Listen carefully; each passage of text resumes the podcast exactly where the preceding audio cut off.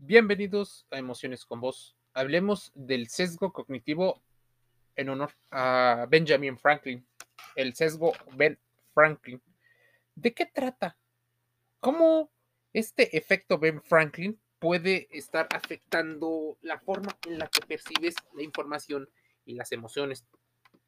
¿Por qué le hacemos un favor a alguien a quien no soportamos, a quien no aguantamos?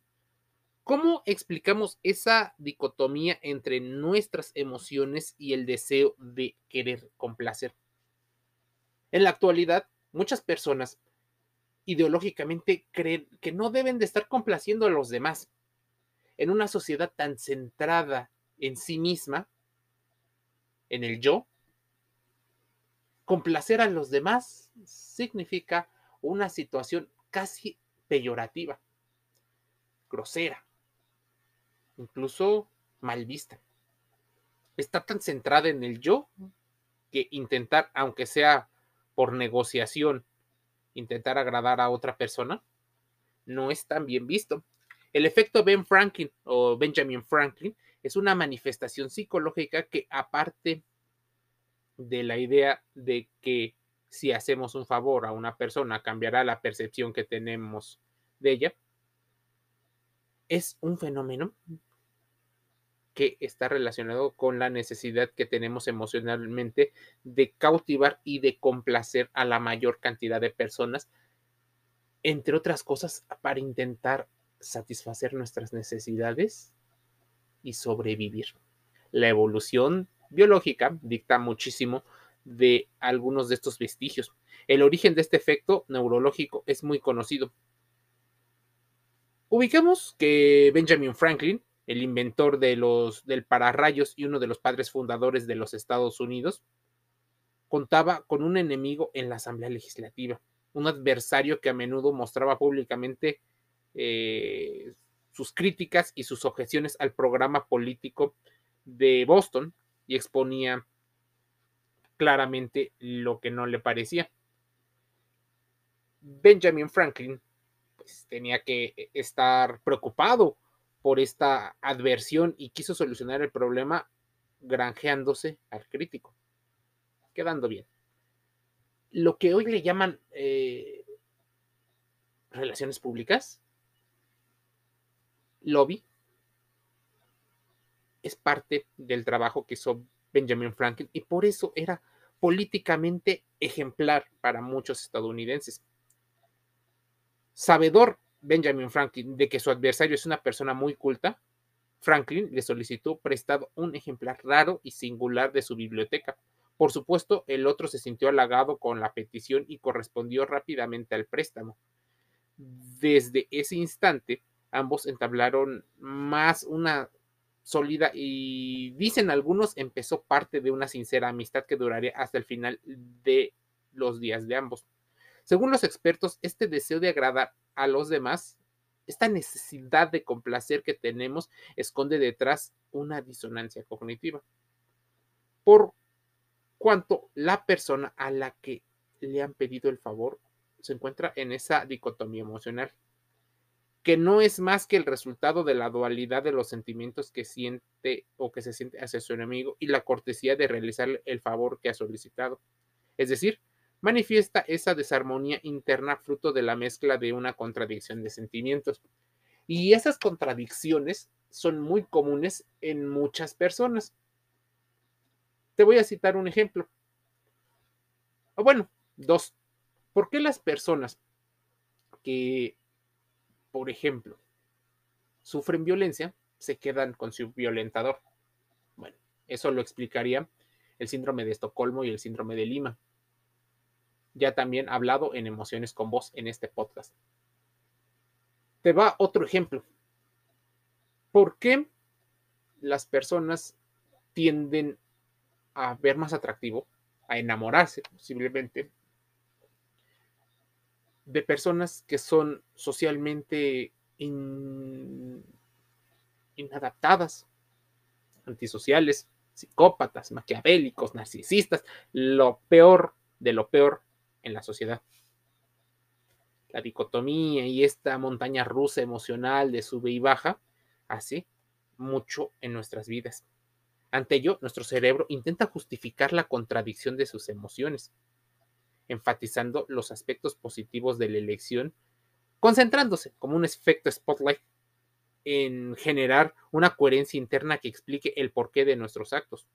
Podemos eh, interpretarlo como un mecanismo que desarrollamos para eliminar la incoherencia y el contrasentido que apreciamos a priori en la decisión que hemos tomado.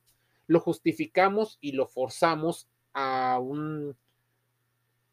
a una situación donde nos genere mayor tranquilidad e incluso la creencia de que hemos superado alguna adversidad. O sea, nos vamos autoengañando con el efecto Ben Franklin. Queremos quedar bien, pero ideológicamente lo justificamos. Es más, criticamos a aquella persona que hace este radiopasillo, este lobbying, estas relaciones públicas y sociales, esa inteligencia social, pero cuando nosotros lo hacemos, no somos tan críticos con nosotros mismos porque lo hacemos nosotros. En muchos casos, esta disonancia cognitiva puede manifestarse también con hechos que sean contrarios a nuestro modo de pensar o de actuar en calma y racionalmente. Sí, actuamos de manera irracional y luego actuamos de manera irracional y en veces esta disonancia nos generaría malestares. Para reducir estos malestares, por supuesto, nuestro cerebro intentará justificar esa contradicción enfatizando los aspectos positivos, como te lo había comentado. Claro, ideológicamente nos gustaría decir que somos unos seres que tenemos todo el control. En muchos casos, esta disonancia puede también manifestarse en actos contrarios. Un enfrentamiento bélico, por ejemplo, la búsqueda de explicaciones que justifiquen una guerra hacia aquellos que han tomado la decisión de participar en la contienda incluso aunque te aleguen lo contrario, aunque haya pruebas de lo contrario, estarás ahí queriendo agradar a tu grupo. Y es más, ¿qué ocurre, por ejemplo, en las empresas cuando se toma la decisión de contratar a una persona, una que se cree capaz ella misma de ser eh, capaz de ejercer el trabajo? Dos, que tú crees que esa persona es lo suficientemente competente para realizar un nuevo trabajo con unas exigencias más o menos parecidas. Ocurre a tal grado de que queremos quedar bien. Claro, en el ejemplo, las personas tenderán a subir de, puesto debido a que favorecemos este tipo de comportamientos. Si el ejemplo tiene que ver bastante en nuestra vida personal y profesional. ¿Por qué? Porque empezamos a justificar las razones y lo podríamos decir que es por la religión, porque estamos en un entorno que la gente piensa igual que nosotros. Así de claro creemos que estamos avanzando porque las demás personas no nos reprochan, no nos recriminan y no nos hacen saber que estamos mal. Simplemente creemos y estamos en una burbuja donde creemos que todo está bien, porque todas las personas piensan más o menos parecido.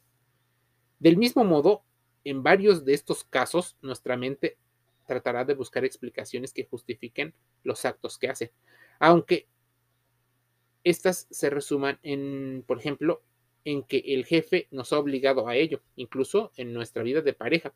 Podemos encontrar algunos ejemplos de estas dicotomías y ciertas distorsiones o formas de procesar diferente la información.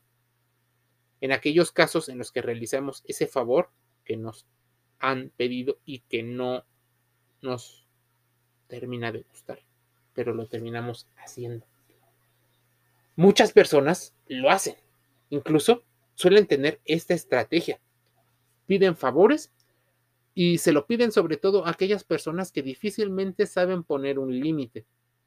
Las personas que se creen lo suficientemente competentes para creer que pueden poner límites, no los terminan poniendo.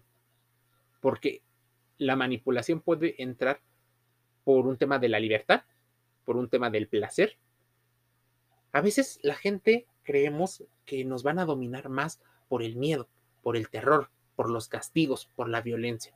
Pero ¿qué pasa si te dominan a partir de la, del placer. Bueno, es importante considerar que el efecto Benjamin Franklin de querer agradar a otras personas lo tenemos la mayoría de las personas debido a que somos seres gregarios, animales sociales.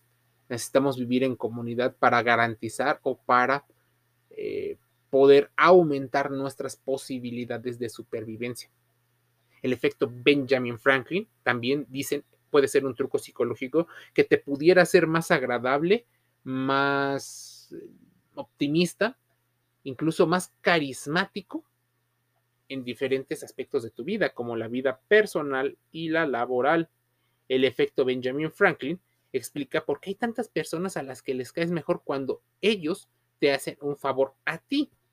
Esta situación toma el nombre, por supuesto, del político y científico estadounidense, pero debes de considerar que el efecto Benjamin Franklin podría ser una disonancia cognitiva en la que la gente asume que prefiere a la gente que han ayudado.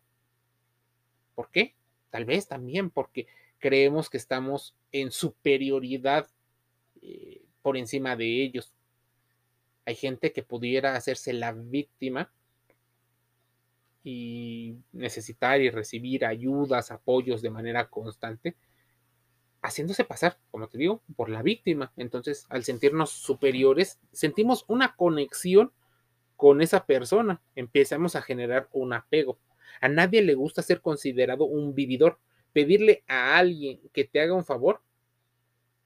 Es más, por ejemplo, pasear un perro darles 20 euros, ayudarles a pasar a un anciano. Pero si te estás estresando porque crees que las personas que te ayudan pueden encontrarte molesto, tal vez es momento de conocer el efecto Ben Franklin. A veces, sin una intención, eh, sin malintencionados, pídele un favor a alguien. De verdad, si lo necesitas, pídeselo. No lo utilices para manipular. Me acuerdo que había un libro, hay un libro escrito por David McRaney, autor de un libro que se llama You Are Not eh, So Smart. No eres tan listo, en inglés, que explica cómo se nombró así este fenómeno en su, en su sitio.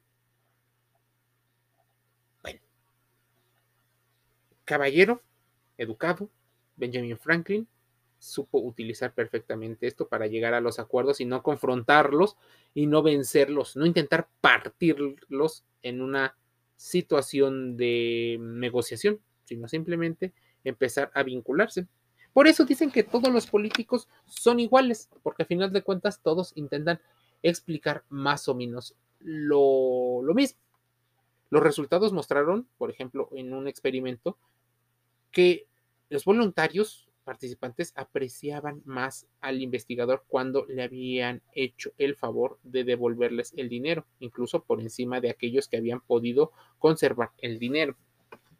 Sabrás de qué experimento te hablo si pones experimentos Ben Franklin para comprobar esta, esta hipótesis.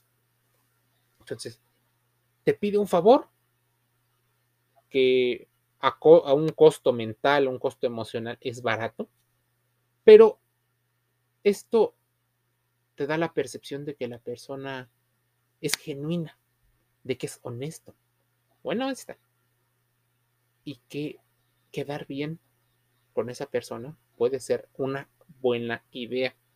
Ten en cuenta que hay gente que tiene internalizado, que no se da cuenta la forma en la que manipula, utiliza el movimiento Ben Franklin para seducir a las personas, para quedar bien, para favorecerse y verse incluso, de, en el caso extremo, nutridas por otras personas. Se nutren tanto de las personas que deciden abandonar su propia personalidad para situarse en este mood, en este, esta energía que les da conquistar, quedar bien, ser carismáticos. Mucha gente, por ejemplo, con tendencias narcisistas suele hacer este tipo de características utilizando el fenómeno Ben Franklin para favorecerse a sí mismo.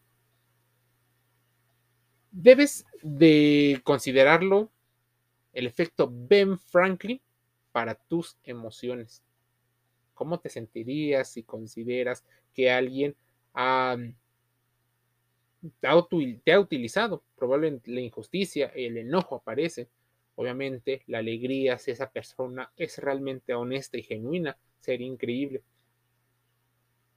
Emociones con vos, todos los días en un podcast para la reflexión. Estamos gratis en Google Podcast, en Amazon Music Audible, en Spotify, Anchor FM, iHeartRadio y otros. Te envío un saludo.